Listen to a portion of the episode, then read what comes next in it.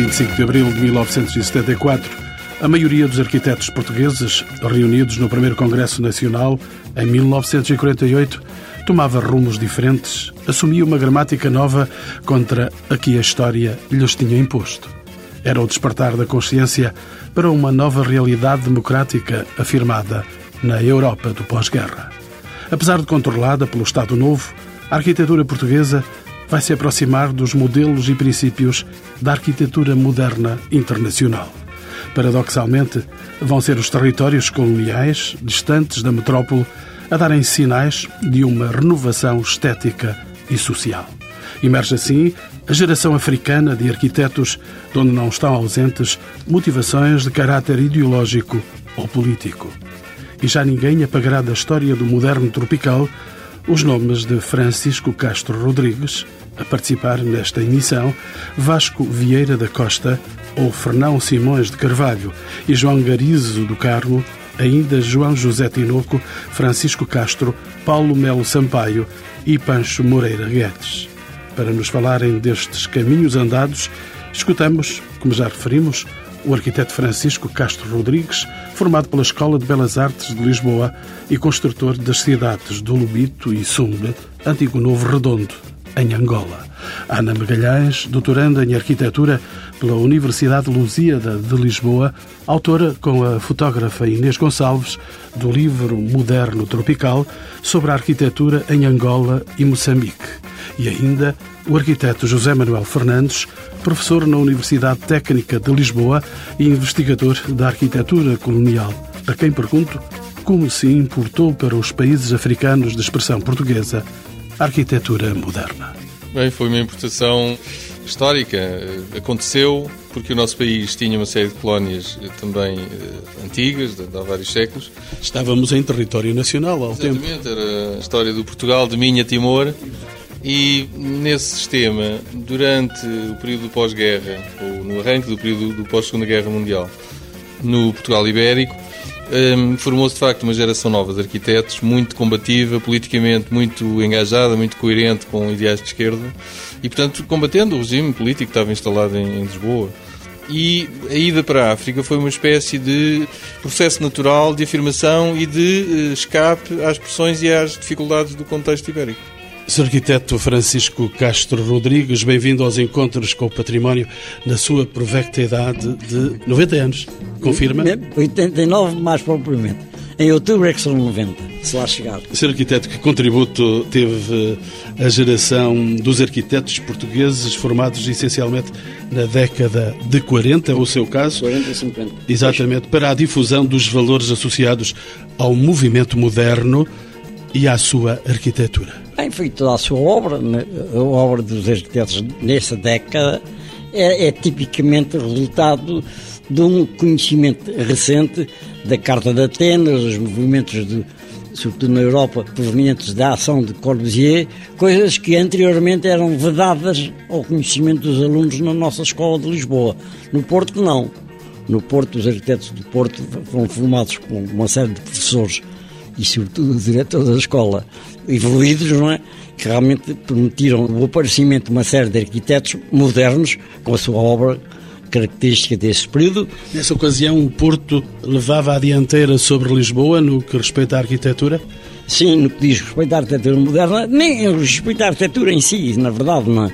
de longa data, e até porque muitos dos arquitetos que se começavam a revelar na escola como alunos com tendências modernas ou esquisitas em relação à apreciação dos nossos mestres, iam para o Porto acabar o seu curso. Não é só o arquiteto do Porto. Há muitos arquitetos de Lisboa que terminaram o seu curso no Porto, forçadamente, e conseguiram realmente apreender todo o ensino que se fazia na escola de Porto, trazendo para cá a sua aprendizagem e a sua nova maneira de ser porque na escola de Lisboa era proibido falar-se em moderno, era proibido falar-se em Corbusier, ninguém sabia o que era a Carta de Atenas, viemos a descobrir a Carta de Atenas no primeiro congresso dos arquitetos de Lisboa, que foi um congresso tipicamente contra os, o mestrado em Portugal, em Lisboa. Em 1948? Exatamente. Foi uma abertura realmente à, à arquitetura moderna e a possibilidade do aparecimento realmente de alguns arquitetos com interesse nesse campo. Sr. Arquiteto, havia também eh, motivações de caráter ideológico, de caráter político, que levaram os arquitetos também para a chamada África Portuguesa. O conteúdo ideológico foi a pressão da polícia não é? e a repressão latente. Eh, depois de várias experiências entre as quais as passagens pelo Aljube e Caxias, realmente trabalhos eram, estavam desvedados. O Estado, completamente vedado. E particulares nem nos queriam próximo. Tínhamos, tínhamos mal cheiro, com certeza. E, e, daí eh, uma hipótese Angola.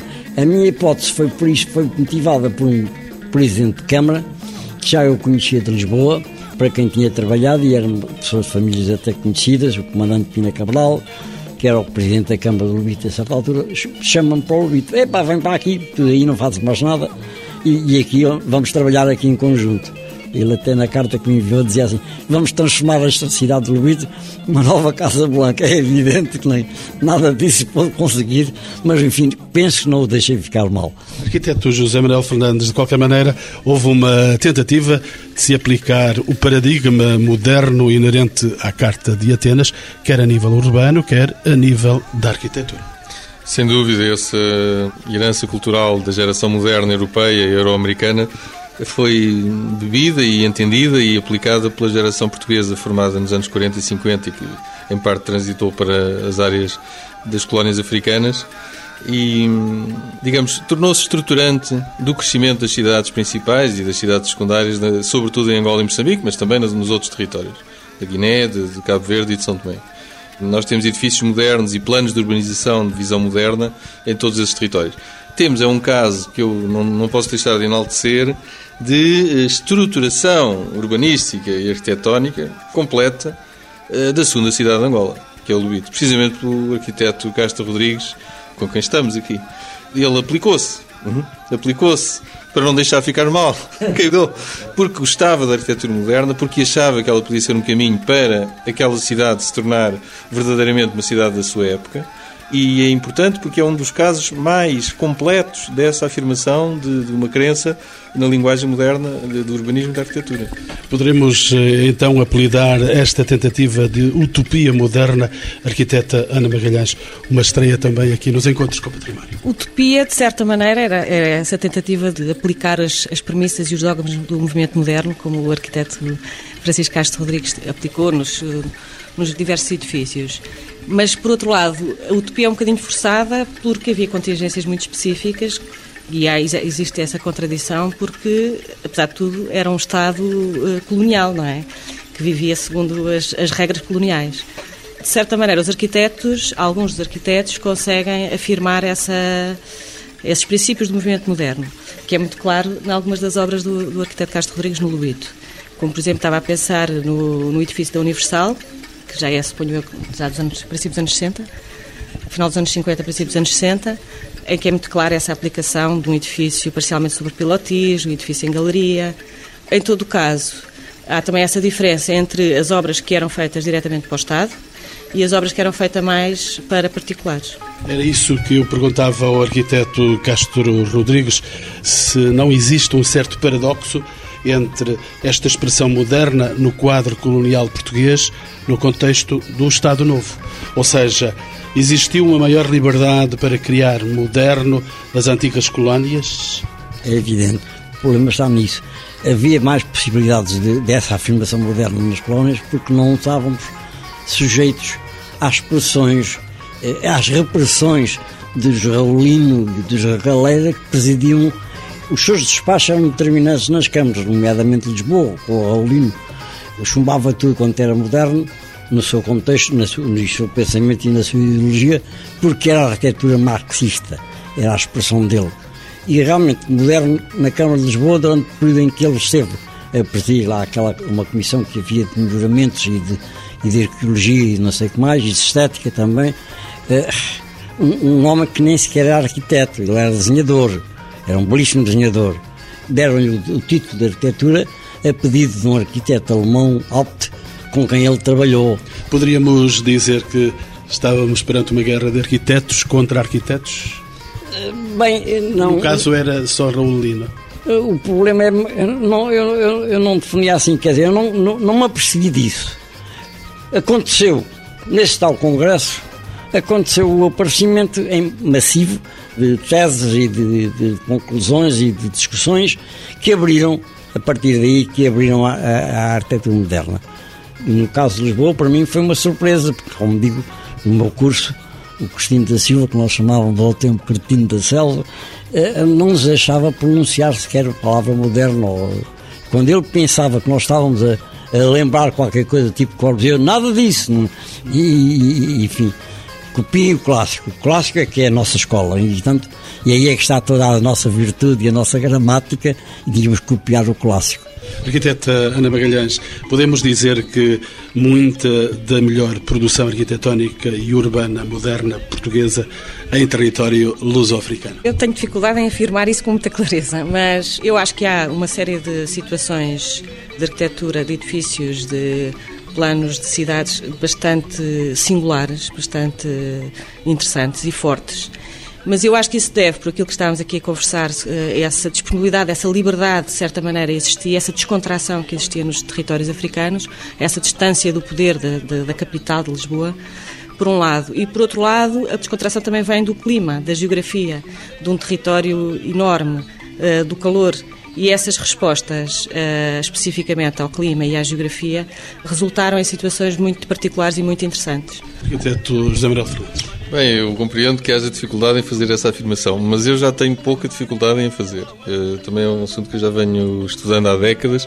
O que acontece é que quanto mais conhecemos, ou quanto mais eu conheço pelo menos, melhores exemplos e mais exemplos vejo de qualidades superiores às que se, de edifícios idênticos que se faziam no Portugal Ibérico. E dou aqueles exemplos paradigmáticos. A estação de caminho de ferro da Beira em Moçambique, eh, o mercado de Quinaxis em Luanda, o Cine Flamingo no Lubito, Portanto, são tudo tipologias completamente concretas que também existem uh, no Portugal Ibérico e que a qualidade, a dimensão, uh, a articulação urbana é muito, muito, muito superior. O Rádio Nacional de Angola. Nós, nós tínhamos um, um, resto de um convento ali no Queilhas, adaptado, aliás, brilhantemente pelo Adelino Nunes, mas era uma adaptação zeca. Aquilo é um edifício de grande escala, que estrutura o crescimento de Luanda para sul. Arquiteto Castro Rodrigues, vamos então falar de si. Foi o fazedor eh, da cidade moderna, se me permite a expressão. Como é que conseguiu articular a expansão da cidade do Lubito com a qualidade urbana e arquitetónica? Aliás, para além do Lubito, teve também, eh, relativamente perto, no Sumbre, eh, atualmente Sumbre, outra vez Sumbre, porque teve outro nome no tempo colonial. Novo Redondo. Chamava-se Novo Redondo. Que propostas lhe foram feitas quais são os seus melhores contributos? Oh, antecipando um bocadinho a questão, eu diria o seguinte: o aparecimento da arquitetura moderna, dos arquitetos a trabalhar a arquitetura moderna em Angola, deve-se muito ao particular porque antigamente trabalhava-se mais para o Estado, as obras do Estado. E as obras do Estado tinham que tirar arquinhos, tinham que ter umas colunas, tinham que ter os frontõezinhos, etc. E isso era taxativo, não é? era a arquitetura, até alguém dizia, para facilitar a sua vida, arquitetura oficial, não é? E era assim que estava imposto. E, e é o particular, nomeadamente em, em Luanda, com os castilhos, por exemplo, que iniciam uma encomenda concreta a arquitetos que têm uma expressão completamente diferente daquela que da, dos que faziam a tal obra oficial. E é a partir daí que começa a, a ser possível uma abertura ao arquiteto com as suas características próprias de modernidade e de competência. Não é? Arquiteto Castro Rodrigues, fale-me então dessa sua obra no Lubito, nesse lugar fantástico, belíssimo, que a natureza ali criou? Bem, é, era fácil, era fácil conciliar essas coisas, a natureza extraordinária lá, é, é aquela ilha, aquela restinga, aquele cabedelo de areia por ali fora. Ali perto de Benguela? Sim, a 30 km de Benguela e subordinada sempre durante o período colonial e, e nomeadamente no tempo do Estado Novo, subordinada sempre a Benguela, eh, era proibido crescer o Lubito, fazer crescer o Lubito com, com empreendimentos de, outra, de várias ordens, ia tudo para Benguela para empolar a importância da, da antiga capital do esclavagismo em Angola. Ia para as acácias rubras de Bengala. É, exatamente. Bengala é cheia, as ruas principais, é cheia dessas acácias, quando a sua fluorescência está no auge, é uma mancha vermelha, não só nas copas, como nas pétalas que caem no chão. Aquilo é uma, as avenidas são todas adaptadas da cor da Cássia Ruba, o que deu origem a vários poetas locais, não é? talvez até tenha sido a origem, de facto, do nascimento de alguns poetas locais, os, os Laras, eh, Aldalar e outros mais. O Lubito deixou ficar? No Lubito foi difícil, foi difícil a introdução da acácia ruba, porque já estava muito arborizada. Este, comandante Pina Cabral, teve uma ação extraordinária em Angola, no Lubito, porque criou jardins, criou arborizações que não havia antes, não é? e realmente é, a acácia ruba foi, aparece a tapar uns barquinhos que ainda, ainda existiam por volta dos anos 50, 60 e tal. Mas, de qualquer forma, a Casa Rubra é característica específica da benguela. No Lubito é a casuarina, aquela árvore que foi plantada lá nas praias para suportar, para suportar até de areias é? e que adaptou-se definitivamente ao clima por um engenheiro que um já militar que foi para lá uns anos antes, já na minha pré-história de Lubito, não fixei nomes, mas que eu ainda continuei. Por exemplo, a Ponta da Restinga, hoje está arborizada. Quando eu cheguei, a ponta da Restinga era aliciante para um traçado, porque a Restinga cresce, crescia nessa altura cerca de 20 metros por ano e aproximava-se até da, da, do continente. Mas eu ainda estou a ver o Liceu do Lubito. que o senhor uh, construiu? Não, eu não fiz, eu fiz o projeto de um liceu para o Lubito, com 14 edifícios, ligados todos entre si por galerias, algumas até de dois pisos. Mas o Estado português desta obra faz apenas dois edifícios, não é? E acabou, ficou por aí. O liceu, hoje, que se chama liceu, são dois modestos edifícios de um conjunto de 14. Mas é o arquiteto do SUMB.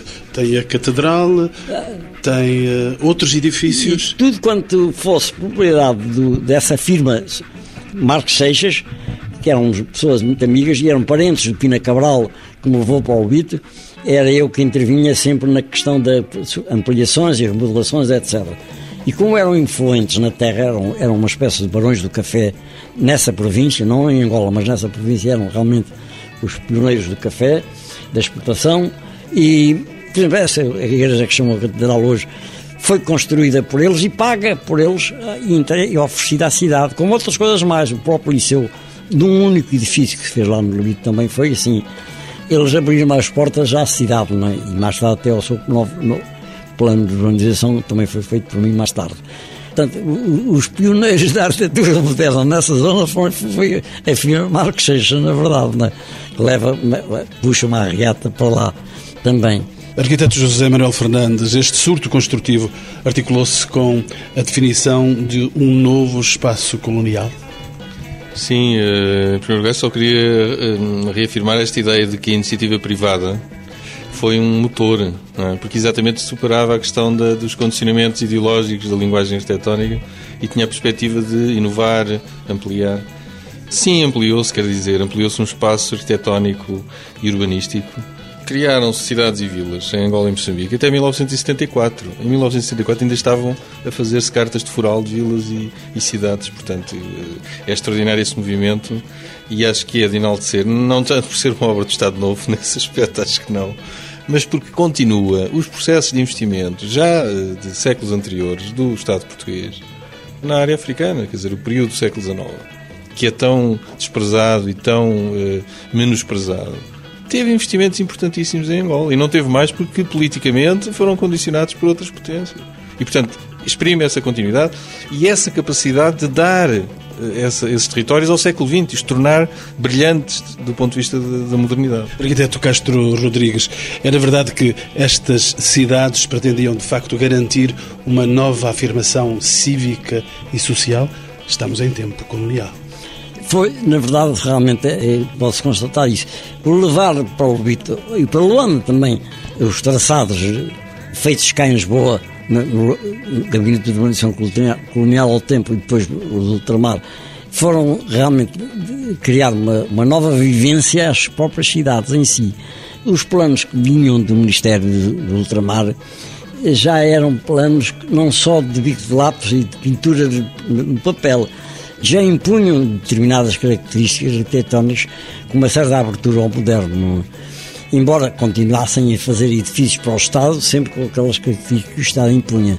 Mas já influenciadas cada vez mais por uma abertura à, à modernidade, digamos assim. E isso deve-se muito aos arquitetos portugueses, os primeiros que foram para lá. Batalha acomodou-se um pouco, porque trabalhou muito no Ministério do Ultramar, a arquitetura oficial. Mas os castilhos, por exemplo, independentes, projetavam e construíam, porque era uma firma construtora também, com engenheiro civil e dois arquitetos. Hoje, ao, ao tempo, era só um, o mais velho, o João, com quem estávamos muitas vezes muito ligados, os arquitetos portugueses, sobretudo depois de 45, mantiveram viva a atividade e a ideologia do grupo dos artistas, intelectuais e jornalistas que vieram do MUD. Onde o senhor militou? Eu fui membro do, da Comissão Central do MUD Juvenil. E, e fui... Depois de ter pertencido ao Partido Comunista Português? Contemporaneamente, contemporaneamente. Penso, acumulava, quase como o outro. Além de ser estúpido, até era, até era malandro, não é? Mas, enfim, não, nada de comparações, é evidente, não é? Mas de qualquer forma foi. Não seria bem sentido nos nossos dias claro, isso. Claro, claro. Mas, e, é claro, e eu, eu tenho a impressão hoje que fui para o MUD porque pertencia ao Partido Comunista Português. E para onde fui levado, e, e até com muita satisfação, pelo Mário Soares. Vamos, nessa altura também é, é, era a expressão da nossa luta ao tempo. Quem é que era ativo na luta contra o salazarismo, na verdade, na altura? Era o Partido Comunista, que tinha as suas manchas e as suas, e os seus, vai lá, digamos, passo o termo, tentáculos, em todos os movimentos da oposição que vinham surgindo, não é? Arquiteto José Manuel Fernandes, que reflexos eh, é que esta modernização teve na metrópole? É um processo muito curioso, se calhar não teve muitos, de facto. O processo era um movimento no sentido de saída, no sentido de exportação de modelos. O Gabinete de Urbanização Colonial, depois ultramarino, que é uma, uma dessas claras exemplificações das ambiguidades entre o poder político salazarista e a modernidade, como o arquiteto bem disse há pouco, o arquiteto Castro Rodrigues, tinha um certo avanço, uma certa, digamos, proto-modernidade do ponto de vista do desenho dos planos. E os planos eram a base da arquitetura. A arquitetura já era mais limitativa. O Marcelo Caetano foi o agente, desse, o criador desse gabinete e o propugnador os arquitetos que organizavam esse gabinete eram salazaristas convictos, não é? Mas, de facto, o movimento era no sentido de uma saída. O regresso nós ainda estamos a fazer o processo do regresso, nós ainda estamos a reconhecer, reconhecer esse, todo esse processo de, de, invenção e de criação. Falemos agora uh, da especificidade do clima, já foi abordado, da geografia e da cultura africana. Arquiteto Castro Rodrigues, de que modo é que as soluções estéticas ou construtivas modernas se adequaram ou não ao clima destes países? Aliás, destas regiões, destas colónias, que ao tempo ainda não eram países foi um processo natural. Muitos de nós íamos já imbuídos dos critérios da Carta de Atenas, e isso na Carta de Atenas está muito bem definido, o respeito ao clima, o respeito à orografia, ou às características naturais de, de, do sítio onde se trabalha. Portanto, essa consciência adquirida nos nossos livros, livros que íamos adquirindo a título particular, de alguma forma também dirigidos, por exemplo, no meu caso, não foi virgem que eu me adaptei a isso. Vinha já do arquiteto Paulo Cunha, com quem trabalhava, que trabalhou muito para as colónias, e com muita preocupação de acertar com o clima, com as características locais, etc. Não direi com ponto de vista de adaptação social, porque isso ainda era muito desconhecido cá. O social começa a entrar no nosso campo quando fomos para lá e descobrimos a realidade social de, nas nossas colónias. E alguns de nós íamos introduzindo isso a pouco e pouco. Por exemplo, naquele projeto que os Seixas me provocaram, encomenda dos Seixas, eu acho muito interesse ligar o nome desta firma Marcos Seixas a, a este projeto, porque aceitaram uma coisa que foi inédita na Terra. Um bloco onde só há uma escada que vai ser servido para o patrão e para o criado. Paredes meias, ombro a ombro, escândalo. E ainda por cima, no último piso, os quartos e as dependências, com arrecadações até, para os criados do próprio apartamento. Estas duas características foram pura e simplesmente a razão do projeto ser chumbado pela Delegacia de Saúde. Este projeto foi chumbado pela licitude, o que era determinante ao tempo. Simplesmente deram foi com o Presidente de Câmara que era o um dos proprietários. Então aqui quem manda sou eu, não é? E o projeto vai para a frente, confiou no arquiteto. O científico tem essa manias e fez isso, ele lá tem as suas razões. E a obra fez, e está lá. Arquitetos da Manuel Fernandes, estamos em eh, colónias eh, mais alargadas, falamos de Angola e de Moçambique. Eh, São Tomé tem também expressão, naturalmente, da presença dos arquitetos portugueses, a Guiné, outros lugares por onde os portugueses passaram, mas vamos olhar Angola e Moçambique. Registaram-se assim tantas diferenças entre Angola e Moçambique? Entre Angola e Moçambique, de certo modo, sim porque também já há um passado, um processo histórico diferenciado que chega ao século XX e que propicia diferenças. Eh, repare, Moçambique tinha uma autonomia recente em relação ao mundo do Índico, do Estado da Índia, não é? Angola sempre esteve ligada ao mundo do Atlântico, do, do Brasil, das, das, viagens ligadas a, a, a, esse mundo. Depois há a esfera de influência mais francófona em Angola e mais anglófona em Moçambique. É? Nomeadamente com a República da África do Sul e com o Congo Belga, respectivamente, por esses países. E depois, isso quer dizer que os arquitetos que se vão aclimatando e que vão passando a viver lá também sofrem essa, essa influência desses universos. Há soluções tropicais específicas na arquitetura, quer de Angola, quer de Moçambique. Uh, quer dizer, há um ponto comum. Repare, os arquitetos desta época, os tais arquitetos modernos, são praticantes nesta época, são pessoas com uma grande uh, unidade de concepção, por causa da Carta de Atenas e da arquitetura internacional e do urbanismo internacional. Portanto, nesse aspecto há pontos comuns, as galerias coletivas, os blocos em betão armado, a grande escala de construção, as tecnologias, a preocupação social. Isso é comum em Angola e Moçambique. Depois há é modos. Nós temos dois ou três modos muito um, particulares. Por exemplo, o Vasco Vieira da Costa, em, em, Luanda. Ele tem um estilo muito, muito, muito corbusiano, muito ortodoxamente corbusiano. É? Do Quinaxixe, por aí fora, os grandes blocos em galerias. Enquanto que em Moçambique tem o Pancho Guedes e o, e o Tinoco. Tinoco, enfim, mais próximo de uma certa ortodoxia de desenho moderno, mas o Pancho Guedes é um verdadeiro original podemos contestar algum aspecto formalista, mas ele é também um ótimo arquiteto que cria essa ambiência. Mas essa é uma ambiência que é possível também por causa da relação com o mundo anglo-saxónico, com um certo estilo mais culturalista e menos funcionalista. Se quiser, nesse aspecto, Angola é mais funcionalista e Moçambique é mais culturalista. O que também tem a ver com o universo francófono e o universo anglo-saxónico. Arquiteta Ana Magalhães, eh, na aplicação eh, de hum, materiais e na chamada integração das três artes, como é que foi feita a influência, como é que se verificou a influência da arte africana? Agora, para pegar naquilo que estava a dizer o, o professor José Manuel Fernandes, por exemplo, na obra do, do arquiteto Pancho Guedes, é muito clara essa influência. Por exemplo, ele utiliza muito dessa dos desenhos africanos do artesanato da, das máscaras africanas utiliza muito na sua desde como revestimento como complemento da própria arquitetura mas também eh, não, era só da arte africana que se sentia essa integração das três artes, quer dizer, é das dos princípios importantes que também foi explorado em, em Lisboa, em Portugal, no Portugal eh, continental, também foi explorada essa questão da, da, da, integração das três artes. E em vários edifícios, quer em Angola, quer em Moçambique, eh, se sente, por exemplo, na aplicação dos azulejos, azulejos eh, com determinados padrões. A cultura africana é uma das, dessas, dessas vertentes. Inês Gonçalves, bem-vinda também aos Encontros com o Património. É a primeira fotógrafa neste programa. Inês Gonçalves, olhares diferentes de fotógrafa e que estão vistos, olhados e impressos uh, no livro Moderno Tropical, editado pela Tinta da China no ano passado. Este livro Moderno Tropical pode ser considerado um guia para uma visita a este património tropical de que estamos a falar? Acho que sim, acho que pode ser considerado um, um guia, sem, sem dúvida. Inês Gonçalves tem, como já disse, olhares diferentes de fotógrafa. O, o que é que tentou transmitir através da imagem? Qual foi a sua preocupação como fotógrafa?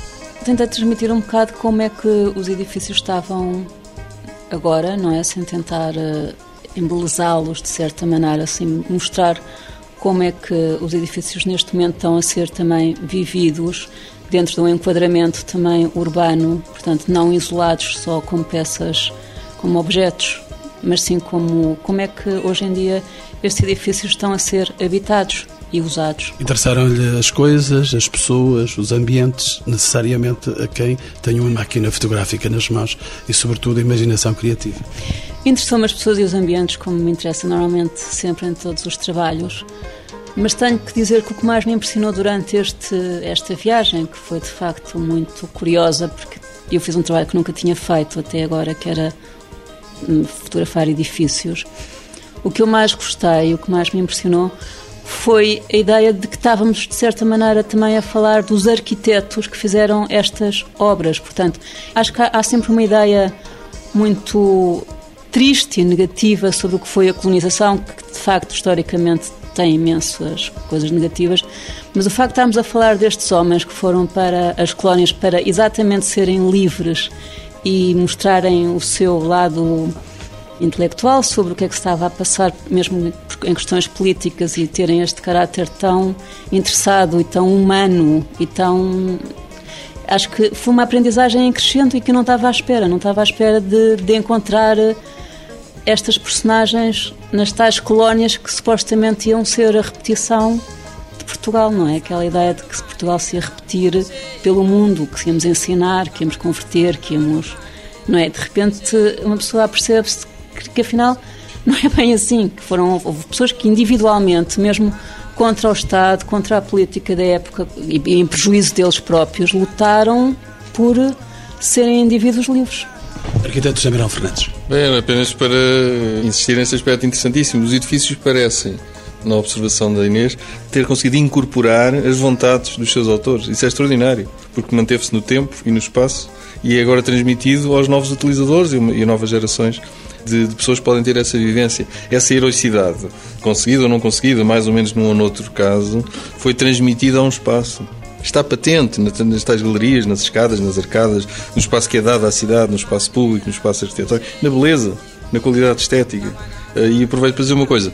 Do que eu sei, não, não conheço todos os casos, mas eh, no caso de Angola, por exemplo, parece estar a ser mais fácil para as autoridades do país recuperarem edifícios do Estado Novo, salazarista e oficial, revivalista e pastiche, tipo Banco de Angola, eh, tipo Praça Central do Bié, antiga Marcelo Caetano, Praça Marcelo Caetano que são, foram destruídos na guerra, o segundo caso, e completamente reconstruídos em neo-neopastis, do que este legado moderno, heroico, belo e do século XX. O que é curioso e um bocadinho trágico. Arquiteta hum, Ana Magalhães. Gostava só de acrescentar em relação àquilo. O que é estranho também é esta situação, porque estes edifícios, e voltando um bocadinho atrás à, à, questão da resposta tropical, são edifícios que são muito inteligentes na forma como respondem ao clima, e eu insisto muito nesta, nesta questão e que poderiam ser até exemplares para aquilo que está, neste momento constrói-se bastante em Angola.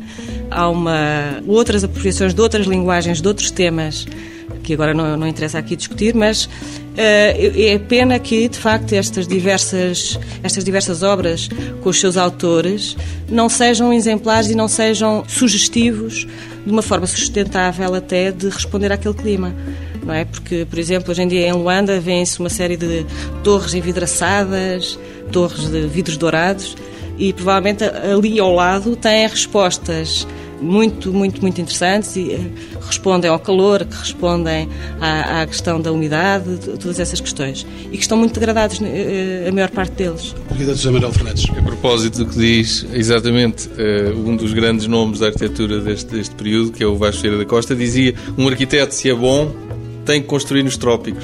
É um, é um teste, porque se o edifício dos trópicos, estamos nos anos 50 e 60, não há ar-condicionado, se o edifício dos trópicos não está bem concebido, bem arejado, bem ventilado, bem funcionado, as pessoas morrem, portanto, não vivem, não conseguem viver. E isto é um teste. É claro que o Banco de Angola, quer dizer, é mármore, é gigantismo, é neobarroco, tem um peso figurativo que se calhar pode ter uma apropriação coletiva mais elementar e, portanto, mais global, mais fácil. Mas é a via da facilidade, porque de facto é um edifício que não nos diz nada em relação ao nosso tempo. Arquiteto, eh, aquilo que se está a fazer de recuperação, de reabilitação de alguns espaços arquitetónicos está a ser feito do melhor modo. Não se está a perder esta arte que foi lá construída. Bem, este assunto é sempre delicado. Repare, nós estamos a falar de uma fase colonial em que as populações, o essencial das populações da comunidade humana que vivia em Angola Moçambique, era oprimida pelo Estado colonial. E os colonos brancos portugueses eram os agentes disso, não é? E os técnicos também, quer quisessem, quer não. Isto é um assunto delicado. Agora, os tempos mudaram, passou-se meio século, eh, o mundo deu três cambalhotas e duas viravoltas. Uh, acho que há que dar às pessoas o espaço para se reapropriarem de tudo isto. Aquilo que nós, como arquitetos e estudiosos da história da arquitetura, podemos dizer é que o que lá foi feito, objetivamente, tecnicamente, esteticamente, é valioso. E esperamos que seja um legado que possa continuar a ser reutilizado de outra maneira. Arquiteta Ana Magalhães, gostaria de ouvir também a sua opinião sobre a reabilitação que se estará a fazer num espaço que foi habitado por colónias. Pois, eu, eu partilho da, da, opinião do José Manuel Fernandes. Uh, a questão é que há uma, alguma diferença naquilo que eu senti nas, nas viagens que fizemos, na recuperação do, do, desta arquitetura, deste património, em Angola e em Moçambique. Em Moçambique, muitos dos edifícios, principalmente equipamentos públicos, estão a ser recuperados e estão em, em relativo bom estado. E uma das, um dos exemplos é a estação de caminho de ferro da Beira, que já se falou aqui, que é, para além de ser uma peça de arquitetura extraordinária, está em relativo bom estado de conservação. Mas, curiosamente, eh, como foi construída para receber a ligação ao interior da África, ou à antiga Rodésia, ao atual Zimbábue, e que neste, neste momento não funciona, é uma estação enorme, gigantesca, uma, uma, com uma escala extraordinária, que hoje em dia recebe um comboio por dia, basicamente, que é um comboio que vem de uma terra ali relativamente perto mas que está num estado bastante razoável de conservação. E muitos dos edifícios, por exemplo, em Maputo, muitos desses equipamentos públicos também estão em razoável bom estado sobre o modo, eu acho que, é, que são importantes, é que, que, se façam programas como este, que se chama a atenção para o valor de facto daquele património e pronto, que, que é importante é ressalvar e que não aconteçam situações como o mercado de Pinaxis que foram demolidas, não é? Castro Rodrigues, imagino, depois deste, deste andar de memórias, imagino cheio de saudades dos seus monumentos, daquilo que foi construído a partir da sua inteligência. As suas mãos deixaram lá impressos os sinais? Eh, bom, eu, eu não só, eu, de tudo quanto faço e projeto, meto-me dentro do edifício. Como é que eu gostaria de viver aqui?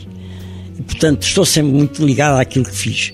Não tenho pejo em dizer que não rejeito nada do que fiz, mesmo mal, porque também fiz coisas mais lá, com certeza. Mas eh, continuo sempre muito ligado a isso. É, é onde eu trabalhei, porque fui, para Angola com 30 e tal anos já. A maior parte da minha vida foi passada lá, 34 anos também lá passados, e, e a trabalhar. Aqui, o meu trabalho aqui foi sempre integrado no grupo com o João Simões, e o, que era quem nos arranjava trabalhos, e o Hertas Lobo, tanto trabalhos sempre muito ligados à firma construtora também, que era o Amadeu Valdense, onde o Simões como o genro do, do Amadeu ia ter associado à empresa, era uma clientela muito específica, tal, tal clientela do arquinho, não é? E da, e da, coluna e do frontão, e de repente lá eh, sentimos-nos livres, não é? Curiosamente, o arquiteto esteve também lá depois da independência. Pois. E ficou por lá até 1988, tanto quanto Exatamente. sei. 11 anos depois da independência, que para mim, deve dizer com toda a franqueza, considero-os hoje o único tempo mais produtivo e, e, de maior utilidade, porque me sentia trabalhar para o povo. Que aquela gente realmente não era só o, lá, o povo, o governo, o povo, não. Era, era realmente uma obra de tipo social que se fez pela primeira vez lá para aquela gente e para aquele povo, e, e, e datada ainda por cima. Uh, por isso fiquei muito ligado a esse período esses 11 anos depois da independência, porque também foi o ano em que eu mais conheci Angola, porque fui introduzido no Ministério da Construção, até por ação do próprio Presidente Agostinho Neto, que tinha uma concepção do urbanismo completamente diferente daquela que lá havia, que era nula no Ministério da altura, nessa altura, nem sequer houve os primeiros ministros de Construção e Edificações, nem sequer pensaram em criar departamentos de urbanismo foi o Agostinho Neto que impôs a criação de um departamento de urbanismo, ou melhor, de um sector de urbanismo no departamento existente de edificações e, e construções. E a partir daí ele tinha uma concepção que era de queria fixar as populações à terra, coisa que em Angola e em África, mas já na África Banta, é, é, as populações são migrantes. Ora, não há sentido de nacionalismo, não há sentido de de pátria, digamos assim, para simplificar, da minha terra, com as populações sempre a migrar de um lado para o outro. Ora, vamos fixar as populações à terra, vamos criar aldeias novas, com qualidade e, e material, matéria suficiente para fixar estes povos à sua localidade. Foi essa a tarefa mais importante que eu fiz durante esses, esses 11 anos que lá estive depois da independência. Arquiteto José Manuel Fernandes. Bem, eu queria frisar as, as dimensões de, de, trabalho e de obra do arquiteto Castro Rodrigues, porque é de facto um caso excepcional, é a palavra. É? Porque é que ele continua na República Popular de Angola? Porque ele não é um arquiteto colonial. Ele é um arquiteto que teve que suportar o tempo colonial como pôde, tentando contrariar constantemente as diretivas oficiais, veja-se o plano de urbanização do Lubito, e depois está no seu espaço, finalmente, a partir de 75. E outros teriam feito assim. O Vasco Ferreira da Costa, infelizmente, morreu de, com uma doença e tal, mas teria continuado. Eram pessoas totalmente dadas à terra angolana. E ele foi professor, o arquiteto Castro Rodrigues foi professor no liceu. E aprendeu, estudou a cultura uh, de, de, das comunidades daquela região, é? as suas características, a língua.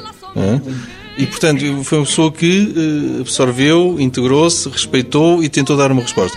E depois, naquele período dramático, de facto é dramático, dos primeiros anos, com a Guerra Civil a eclodir e, ao mesmo tempo, a tentar criar um país novo no meio de uma Guerra Civil, ele tentou também esse processo. Portanto, é um, é um... ele hoje é um arquiteto homenageado pela Câmara Municipal do Lubito, da, da, da Independência, na, nas comemorações dos, 100, dos 90 anos, dos 90 anos da cidade. É, de facto, o arquiteto do Lubito. Mas quem vê agora o rosto daquela senhora, daquela senhora, só vê as rugas do sofrimento, do sofrimento, do sofrimento.